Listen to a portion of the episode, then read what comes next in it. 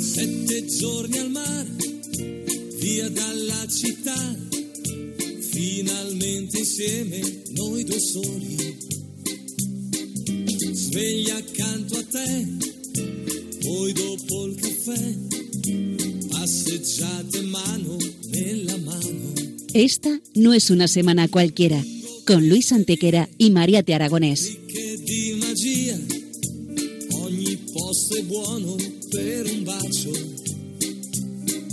Hola a todos, bienvenidos una vez más al programa Esta no es una semana cualquiera en Radio María, con un servidor de ustedes Luis Antequera. y Mariate Aragonés.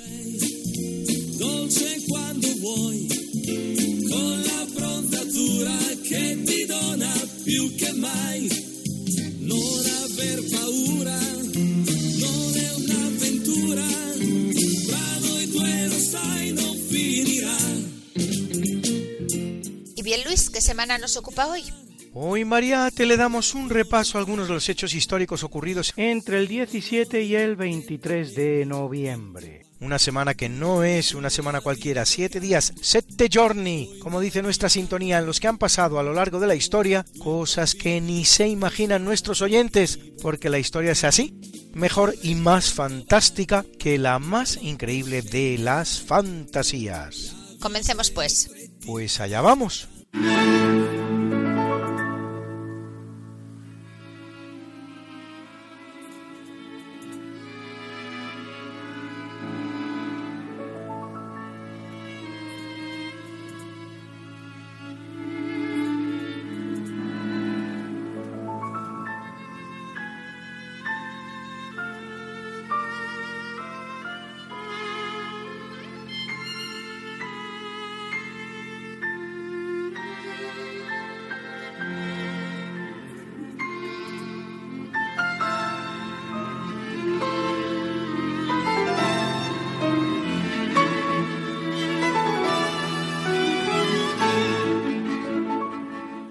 En 284 en Roma es elegido emperador Diocleciano, autor de una de las nueve grandes persecuciones generalmente reconocidas que sufren los cristianos en el Imperio romano y también la última, después de las de Nerón, Domiciano, Trajano, Marco Aurelio, Septimio Severo, Maximino Tracio, Decio y Valeriano, y al decir de muchos, la más cruel. La cifra total de mártires de las persecuciones romanas varía desde las 4.000 hasta las 10.000, de las cuales la de Diocleciano pudo superar ampliamente las 2.000, a lo que añadir la gran destrucción de bienes eclesiásticos y lugares de culto.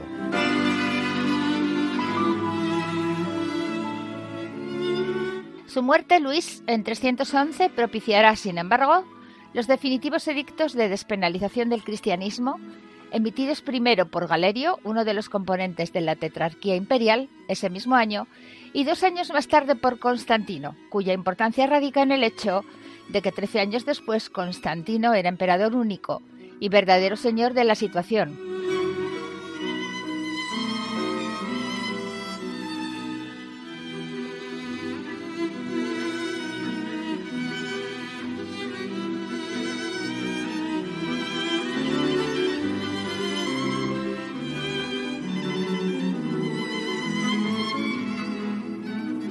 Año 636, en la batalla de Al-Qadisiyya, en Irak, el califa Abu Bakr, primer califa a la muerte de Mahoma, derrota al imperio sasánida, lo que representa la conquista de Persia por el califato Rashidun u ortodoxo, que es el primer califato, el que forman los cuatro califas ortodoxos Abu Bakr, Omar, Uthman y Ali, y el comienzo de la gran expansión del Islam por todo Oriente Medio, la llamada África Latina, es decir, la parte septentrional del continente africano, entonces muy cristianizada, y hasta España.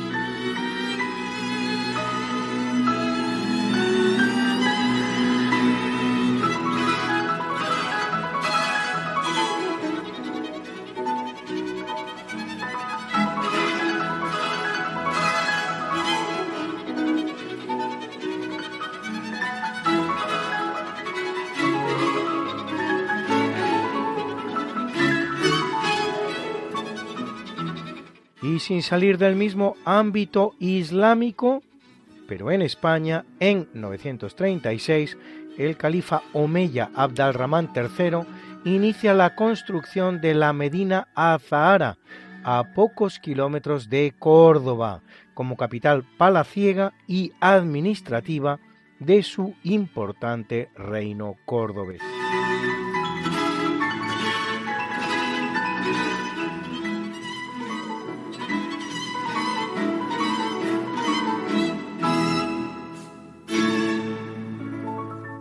En 1490 en Valencia, Joanot Martorell publica Tirant lo Blanche, uno de los 63 libros que se tienen clasificados hoy día como pertenecientes a la categoría de los libros de caballería, junto a los ciclos de Amadís de Gaula, Belianís de Grecia, Clarián de Landanís y otros muchos, los cuales se hallan en la génesis de la gran novela de la historia de la literatura, el universal Don Quijote de la Mancha, escrito por Don Miguel de Cervantes Saavedra.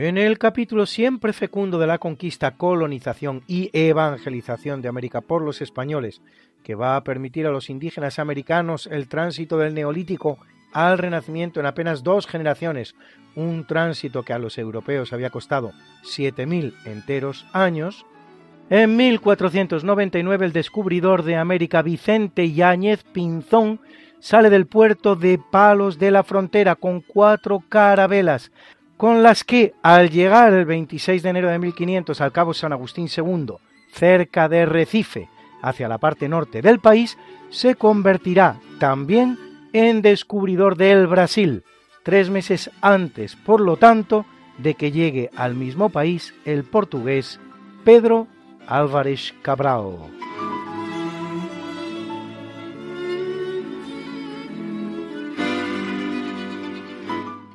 1542 se promulgan las leyes nuevas que regirán en América, unas leyes muy progresistas que, entre otras cosas, prohíben la esclavitud de los indígenas y suponen un gran paso adelante en el camino que recorre la humanidad hacia la proclamación de los derechos humanos universales.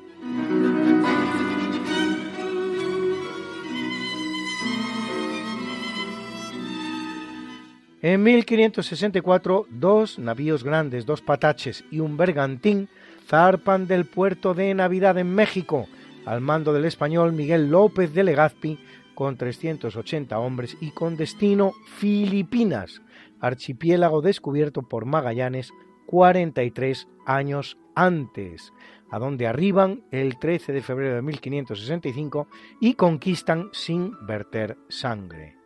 Tres meses más tarde conquistan también Manila, la ciudad del Nilán, que eso es lo que significa Manila, siendo el Nilán un arbusto que crece en la zona.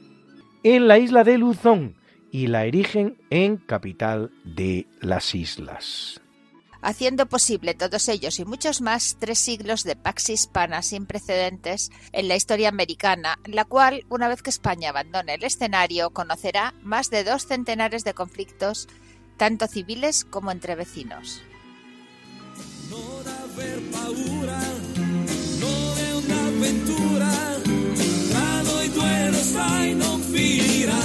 Esta no es Una semana cualquiera.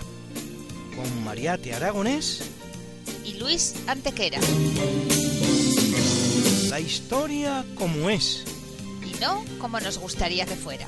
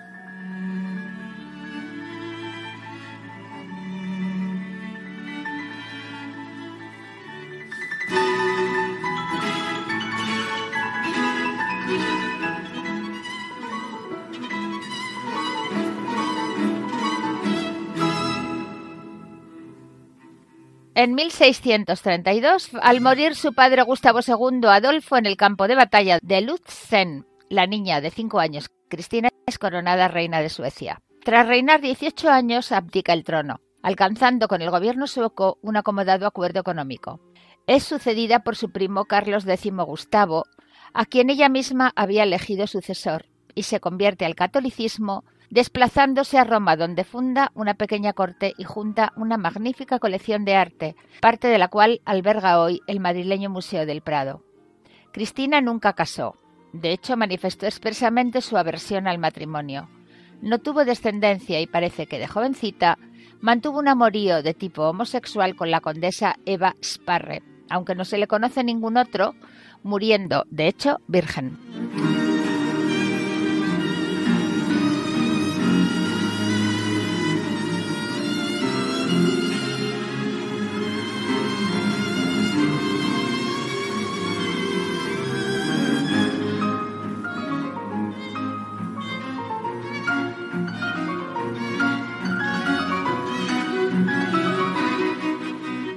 En 1810, en el marco de la francesada o intento de Napoleón de cambiar la dinastía reinante en España, las Cortes de Cádiz aprueban el Tratado de Alianza con Inglaterra del 14 de enero de 1809 entre la Junta Suprema constituida en España en ausencia del rey legítimo y representada por Juan José Ruiz de Apodaca y el ministro británico de Exteriores George Canning, fecha desde la cual España e Inglaterra no han vuelto a entrar en guerra. Ello no obstante, el ejército británico resultará ser muy mal aliado, ejecutando mucha destrucción en España, así la fábrica de porcelanas del Retiro, la ciudad de San Sebastián o el Observatorio de Cádiz.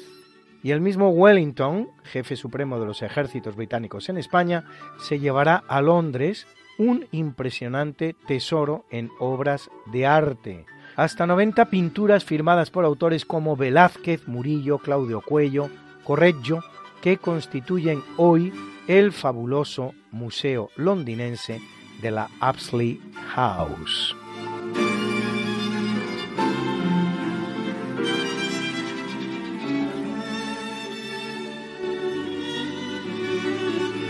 Y es fecha de grandes inauguraciones en Madrid y en España, pues en 1819, bajo la dirección del marqués de Santa Cruz y del pintor Vicente López, con algo más de 300 obras, se abre al público el Museo Real de Pintura y Escultura, más tarde conocido como Museo del Prado, la mejor pinacoteca del mundo al día de hoy. Yo he escuchado al director de nada menos que la National Gallery de Londres, hablar del Prado con el respeto con el que el alumno habla del maestro. En 1850 se inaugura el Teatro Real de Madrid de estilo neoclásico dedicado a la ópera y en 1854 en San Fernando el Panteón de Marinos Ilustres Españoles, donde se hallan enterrados navegantes de la talla de un Fernando de Magallanes, Juan de la Cosa, Dionisio Alcalá Galiano, Federico Gravina, Antonio Barceló Casto Méndez Núñez o Juan Bautista Antequera. Y en 1909 en Madrid se inaugura el Palacio de Comunicaciones, uno de los edificios más emblemáticos de la capital, que hoy alberga el Ayuntamiento de la Villa y Corte.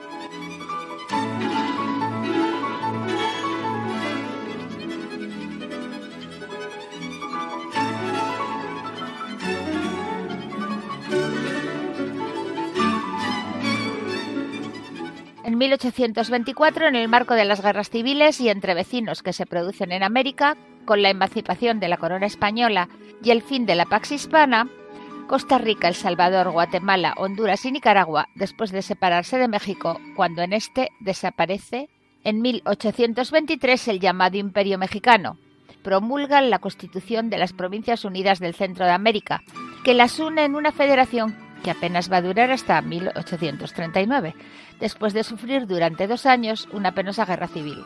Y en 1831, Ecuador, después de haberlo hecho Venezuela, pocos meses antes, abandona también la llamada Gran Colombia, la federación que formaban ambos países con Nueva Granada, la futura Colombia.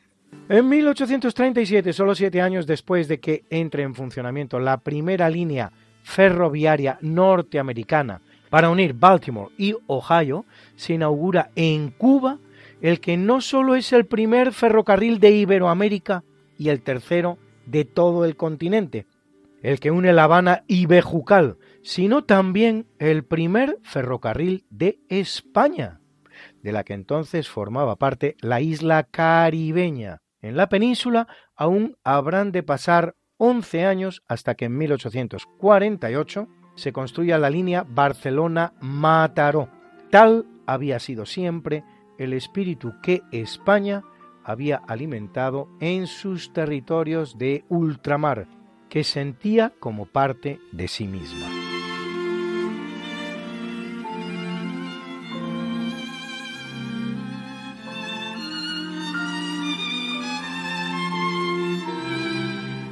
En 1876 se estrena en Moscú la Marcha Eslava de Piotr Ilich Tchaikovsky, que hoy forma parte de la banda sonora de nuestro obituario. La Marcha Eslava conmemora la matanza de eslavos sometidos a los turcos cuando se producen los sucesos de junio de 1875, unos sucesos que produjeron gran conmoción en la Rusia de Tchaikovsky, pueblo eslavo también, como se sabe.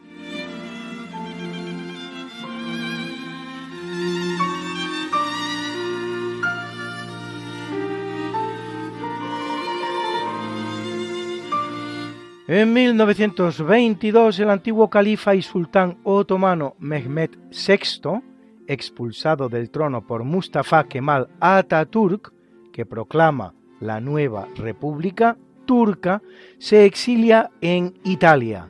Dos días después, su primo, Abdul Mehid II, es elegido califa. Ojo, califa, jefe religioso, pero no sultán, jefe político cargo suprimido por Ataturk. Si bien menos de año y medio después, el 3 de marzo de 1924, Ataturk lo expulsa igualmente del país, aboliendo de este modo también el califato. Desde fecha tal, el mundo islámico vive huérfano de califa.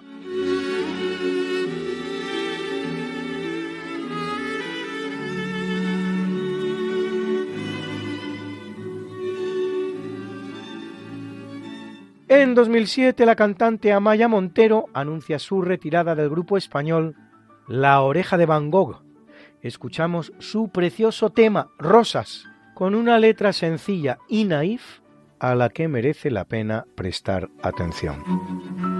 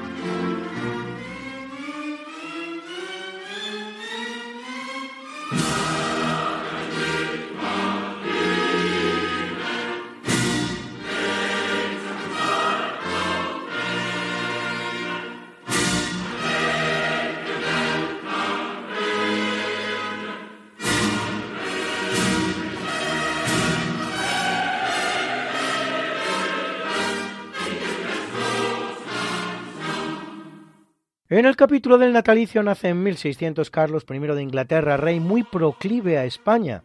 De hecho, realiza un viaje clandestino a nuestro país al solo efecto de reclamar la mano de la infanta María Ana, hija de Felipe III, aunque éste no se la concederá, dada la condición protestante del pretendiente. Y eso que Carlos mantendrá alguna simpatía hacia el catolicismo. En compensación, Felipe III le regalará un caballo español ancestro de los actuales pura sangre ingleses. Rey culto y amante del arte, mecenas de los mejores artistas de su época, como Rubens y muchos otros, termina sus días bajo el hacha del verdugo, víctima de Oliver Cromwell durante la llamada Guerra Civil Británica.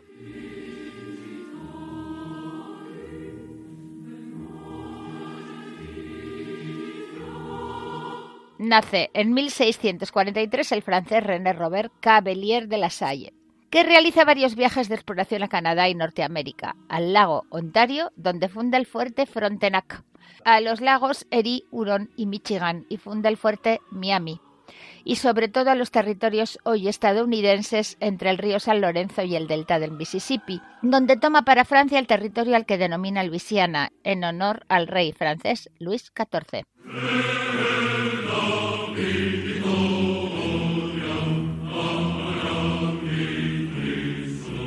La aventura francesa en América comienza cuando en 1520 el navegante italiano Giovanni da Verrazzano, en nombre de Francisco I de Francia, simultáneamente al que Magallanes está haciendo por el sur, hace un intento de encontrar un paso del norte al Pacífico en América, que por supuesto no haya. El interés decae hasta que en 1534 Jacques Cartier explora en nombre de Francia, en tiempos todavía de Francisco I, el río San Lorenzo en la frontera entre Canadá y Estados Unidos.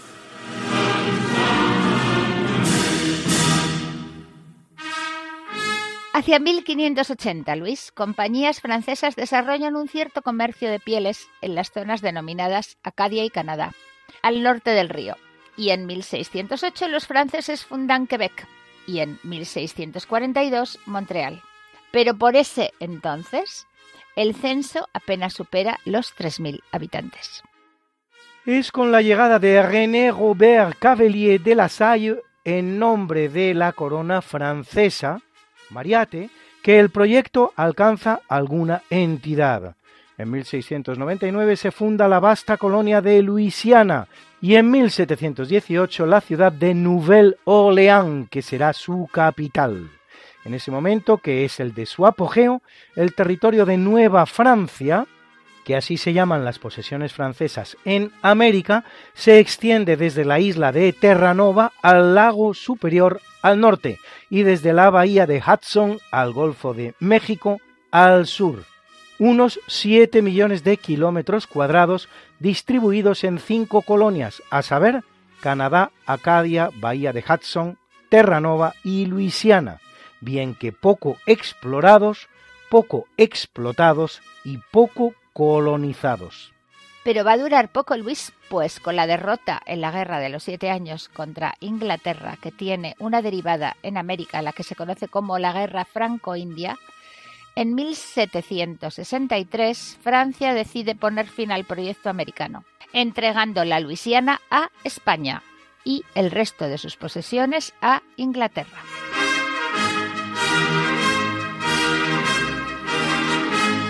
La tentativa francesa, que apenas ha durado siglo y medio desde que en 1608 se funda Quebec hasta que en 1763 abandona el continente, pone de manifiesto que ocupar, tomar, explorar y desarrollar un territorio en América no es nada sencillo, lo que pone en valor la acción española en sus virreinatos americanos, en los que sí desplegará una actividad evangelizadora, administrativa y civilizadora con resultados más que evidentes, que incluso perviven al día de hoy, más de dos siglos después de que la presencia española terminara en el continente.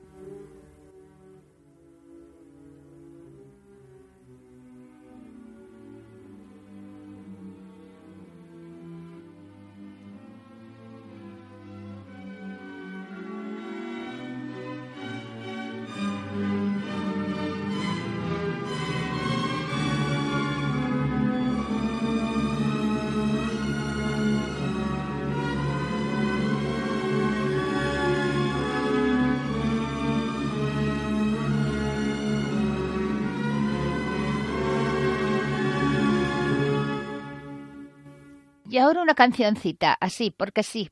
De hace 60 años, tomen nota. 60 años. A ver si les suena el tema.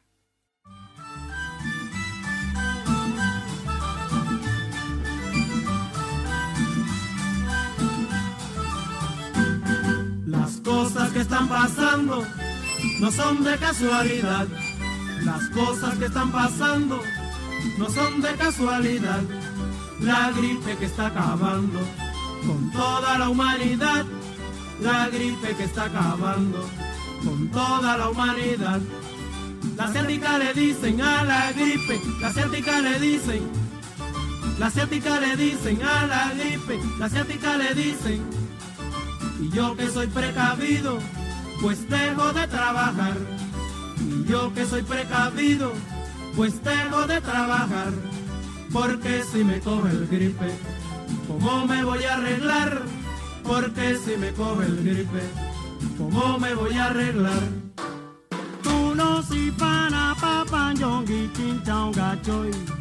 Tú no si pana papan yongi chin chao gachoy. Oye, tú, ¿qué te pasó?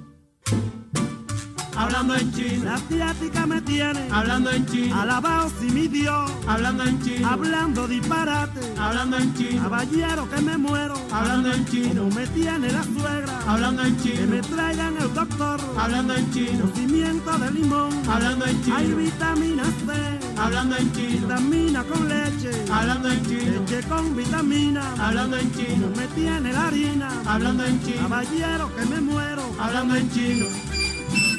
Hablando en chino. Hablando en chino. Tú no si para papá, yongi, yongi. ¿Qué te pasa, viejo? Que hace rato que estoy hablando en chino. La gripe, hijo, que me tiene choque. Ah, pues cuídate, vato.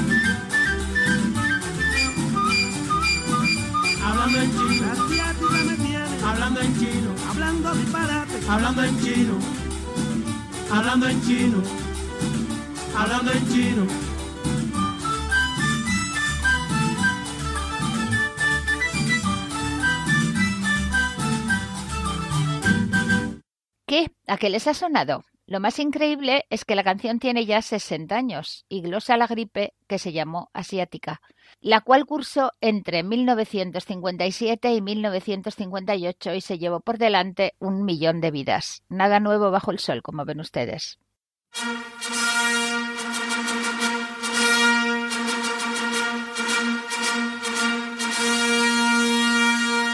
En 1711 nace Mikhail Vasilievich Lomonosov, científico, geógrafo, mosaiquista y escritor ruso que realiza importantes descubrimientos en ciencia, literatura y educación, fundador en 1755 en Moscú de la primera universidad rusa que lleva su nombre, cuando solo en América España ya había creado más de 20.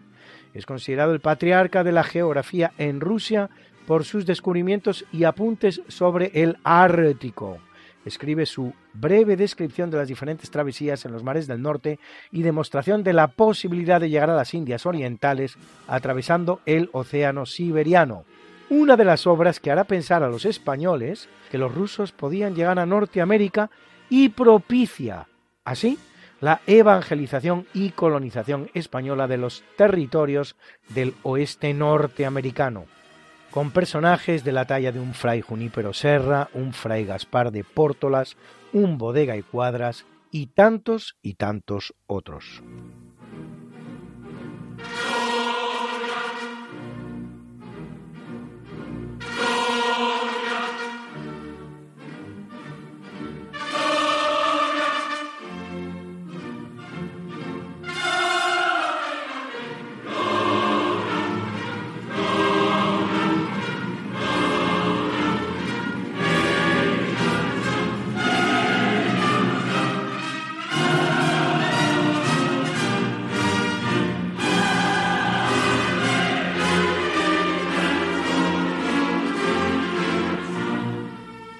Nace en 1761 Francesco Saverio María Felice Castiglioni Ghisleri, más conocido como Pío VIII, vicentésimo quincuagésimo tercer papa de la Iglesia Católica, que lo es poco menos de dos años, durante los cuales emite la Constitución Apostólica Traditi Humiliati y condena el indiferentismo religioso, el jansenismo y las sociedades secretas, entre las cuales la masonería.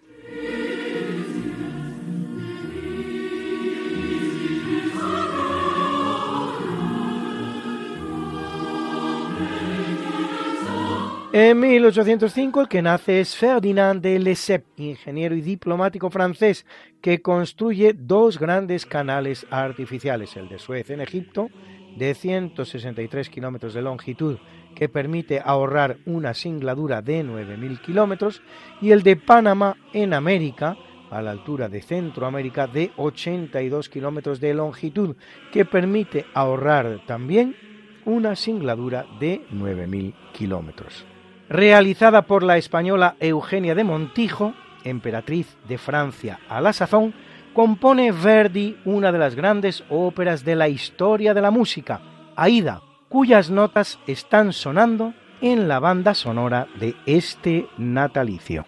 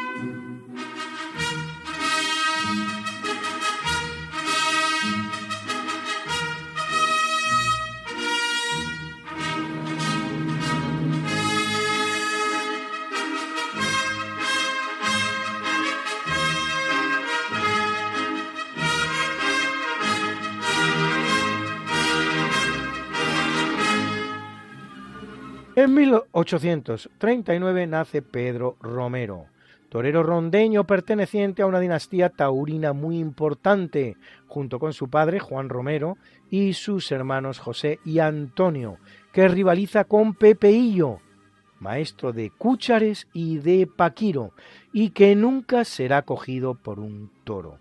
Se atribuye a su abuelo Francisco Romero el mérito de ser el primero que emplea muleta y estoque para dar muerte a un toro.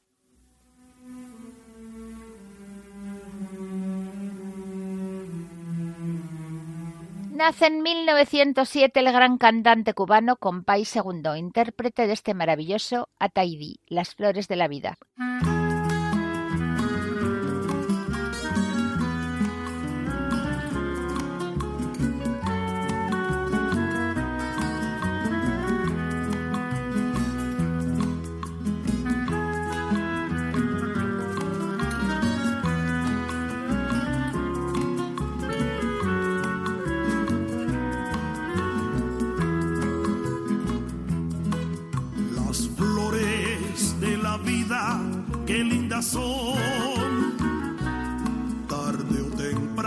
llegan a tu lado con su esplendor.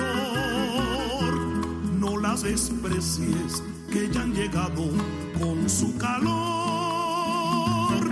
a vivificar la fuente de tu inspiración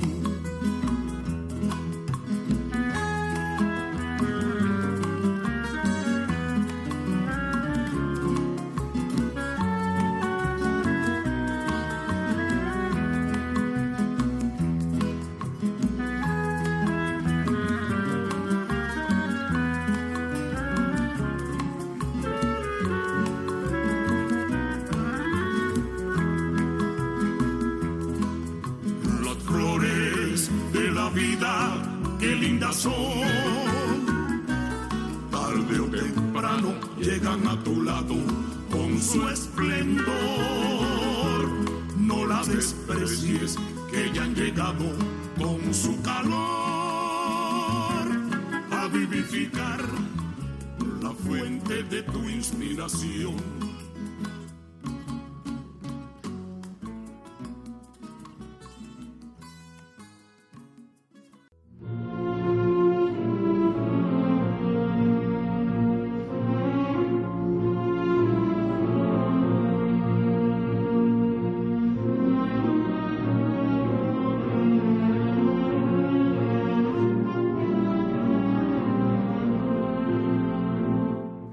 capítulo del obituario mueren 235 Ponciano, décimo octavo papa de la Iglesia Católica, que lo es cinco años desde 230, que enfrentado al antipapa Hipólito, con quien coincidirá, condenados los dos a trabajos forzados en las minas de sal de Cerdeña, durante la persecución del emperador Maximino el Tracio, abdicará estando en ella, mientras Hipólito, por su parte, renuncia a sus pretensiones papales y ambos se reconcilian, posibilitando así la reunificación de la Iglesia y la elección de un nuevo pontífice en la persona de Antero.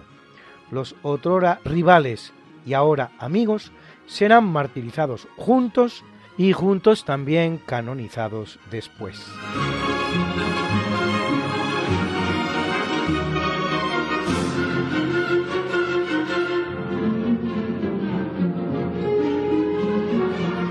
Muere en 1617 el sultán otomano Ahmed I, constructor de la mezquita azul, y primero que, contrariamente a lo que era tradición entre los turcos, no aplica la llamada Sessade Kadli, o ley del fratricidio, que instaurada por el sultán Mehmed II, el conquistador de Constantinopla, dice así. Al que de mis hijos herede el sultanato corresponde matar a sus hermanos en interés del orden de las cosas. La mayoría de los juristas lo aprueban, así que actúese en consecuencia.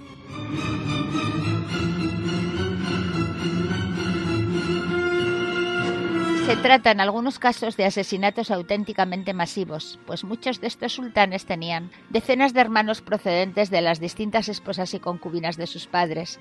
Y tenía algo de macabro, pues para no contrariar la regla del Corán que impide derramar la sangre del hermano, se hacía mediante estrangulamiento.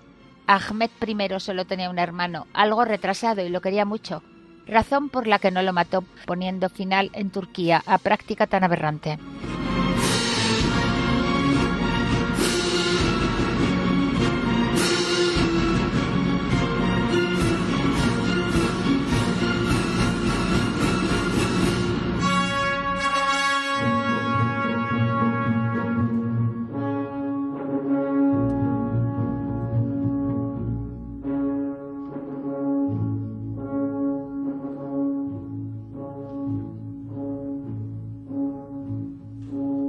Muere en 1703 el famoso hombre de la máscara de hierro, que al parecer no era de hierro sino de terciopelo. De desconocida identidad, pero que estuvo encerrado en la prisión parisina de la Bastilla durante varios años. Voltaire, en su paso por la prisión, da cuenta de su existencia y sobre su identidad se han elaborado múltiples versiones, entre las cuales la más conocida la de Alejandro Dumas, para quien sería un hermano gemelo de Luis XIV, el rey Sol. Otras versiones hablan de un hijo secreto de Ana de Austria, esposa de Luis XIII, con el cardenal Mazarino, de un hijo extramatrimonial de Carlos I de Inglaterra o incluso de Fouquet, el ministro de Luis XIV caído en desgracia de la manera más tonta por incurrir en la envidia del rey ante la fastuosidad de su palacio en Vaux-le-Vicomte, después de haber dado en él, precisamente para Luis, una fiesta sin igual.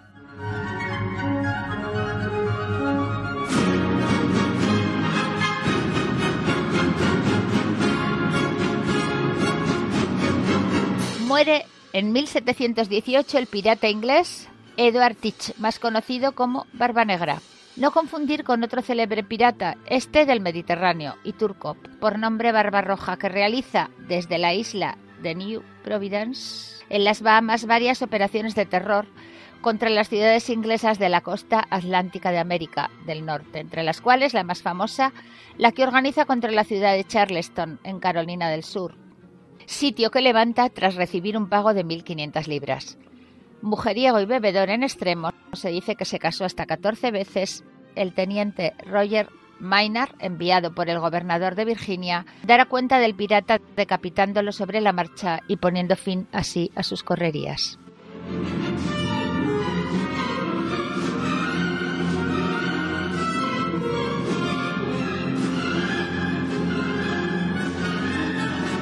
En 1828, a la edad de 31 años y de sífilis, fallece el compositor austríaco romántico Franz Schubert, autor de piezas imprescindibles de la música como el quinteto La Trucha, sus famosos Lida o canciones, obras breves para piano y voz, y de nueve sinfonías, el número maldito en el que sucumben tantos grandes compositores como Beethoven, Mahler, Bruckner o Dvorak.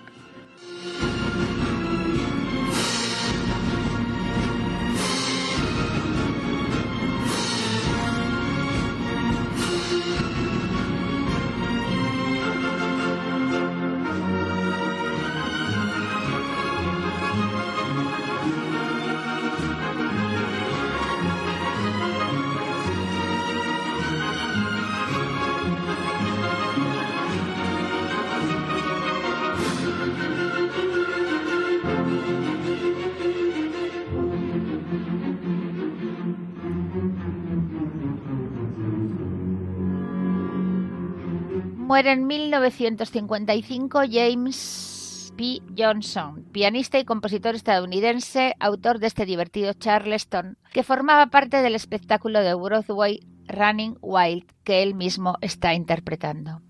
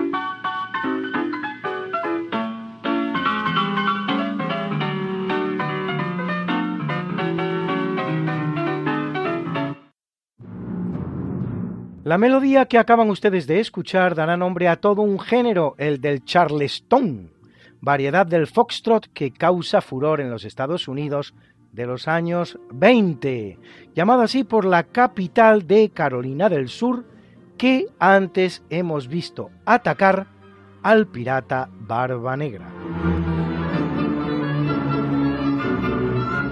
En 1975, tras larga y penosa agonía, muere Francisco Franco, jefe del Estado español, entre 1936 y 1975. Vencedor de la guerra civil que tiene lugar en España entre 1936 y 1939 como colofón a la Segunda República Española y el asesinato del líder de la oposición Joaquín Calvo Sotelo por un comando mixto en el que militan guardias civiles, guardias de asalto de la República y militantes del PSOE, instaura en torno a su persona un régimen autoritario al que denomina movimiento, el cual dura 39 años hasta el mismo momento de su muerte y un año más todavía hasta que empieza el período llamado de la transición. Franco mantendrá a España fuera de la Segunda Guerra Mundial, salvará del holocausto nazi a un número de judíos no inferior a los 40.000, según reconocen los más importantes historiadores del tema, como el judío Haim Avni o el alemán Bernd Rotha. Funda la Seguridad Social Española, dota al país de una serie de infraestructuras, entre las que destacan vivienda, carreteras, hospitales y pantanos, y promueve un crecimiento económico sin precedentes que propicia la irrupción en España de una extensa clase media que es nueva en nuestra historia, situándolo como octava potencia industrial del mundo.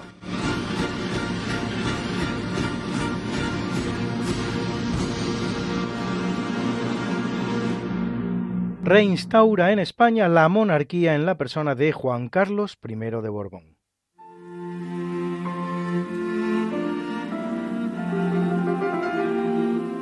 Y hoy nuestro colaborador Alberto Hernández nos habla de un episodio muy desconocido de la historia de España, que nos lleva a escenarios tan lejanos como exóticos e inesperados.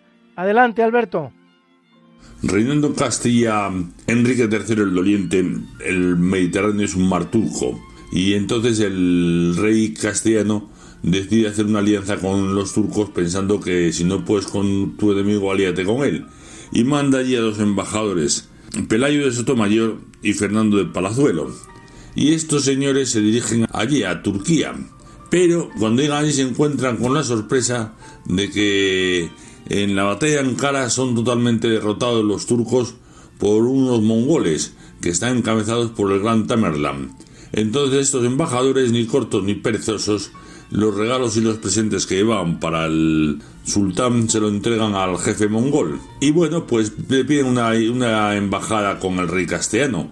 El jefe mongol acepta, les manda una carta para el rey castellano y presentes también y le da dos mujeres españolas que habían sido raptadas por los turcos previamente y este a su vez se las había quitado a ellos. Y bueno, la embajada regresa y entonces el rey muy contento manda a su camarero mayor, que es Ruiz González de Clavijo. Bueno, eh, este señor sale un 22 de mayo de 1403 a entrevistarse con el jefe mongol que está a una distancia de 7.000 kilómetros. Recorre todo el Mediterráneo, llega a Constantinopla. En Constantinopla ya pues tiene que empezar a andar, recorre los desiertos de Siria, Persia, hasta que ya llega por fin a la capital, Sarakanda, una ciudad hermosísima, preciosa. Allí se entrevista con el jefe mongol, el gran Tamerlán, este le recibe muy bien, le lleva de borrachera en borrachera y de orgía en orgía. Bueno, el Rui, el Rui no bebe, con lo cual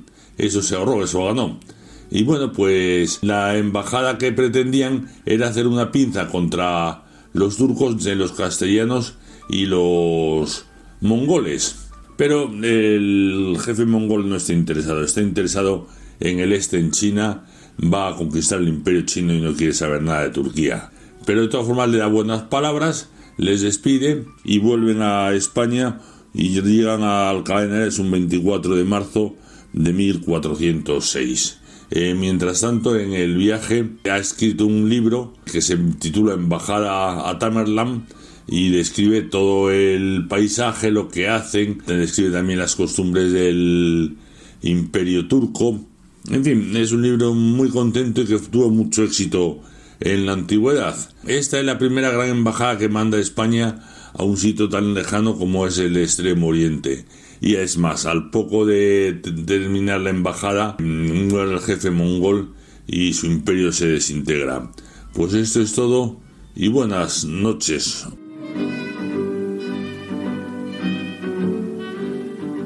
Lástima que terminó el semana cualquiera de hoy. Pronto volveremos con con más historias. Sí, señores, así es, todo se acaba.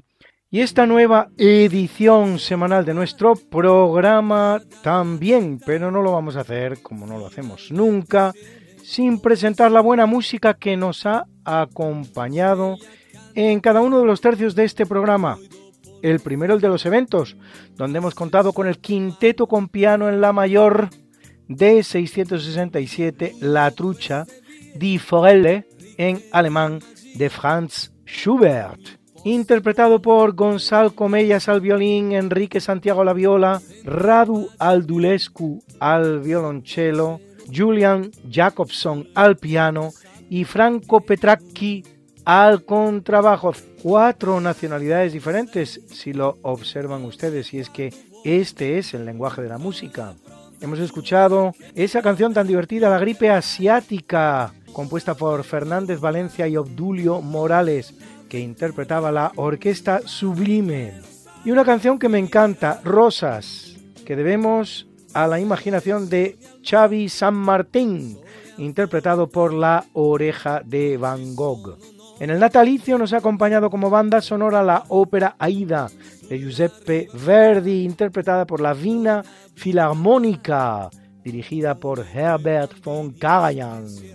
Hemos oído también una preciosa canción, Ataidi, Las Flores de la Vida, compuesta e interpretada por Francisco Repilado Muñoz, más conocido como Compay II, y una canción de época de casta, el Charleston, compuesto e interpretado por James P. Johnson, y en el obituario como banda sonora la marcha eslava en si bemol menor opus 31 de Piotr Tchaikovsky, interpretada por la New York Philharmonic Orchestra que dirigía Leonard Bernstein.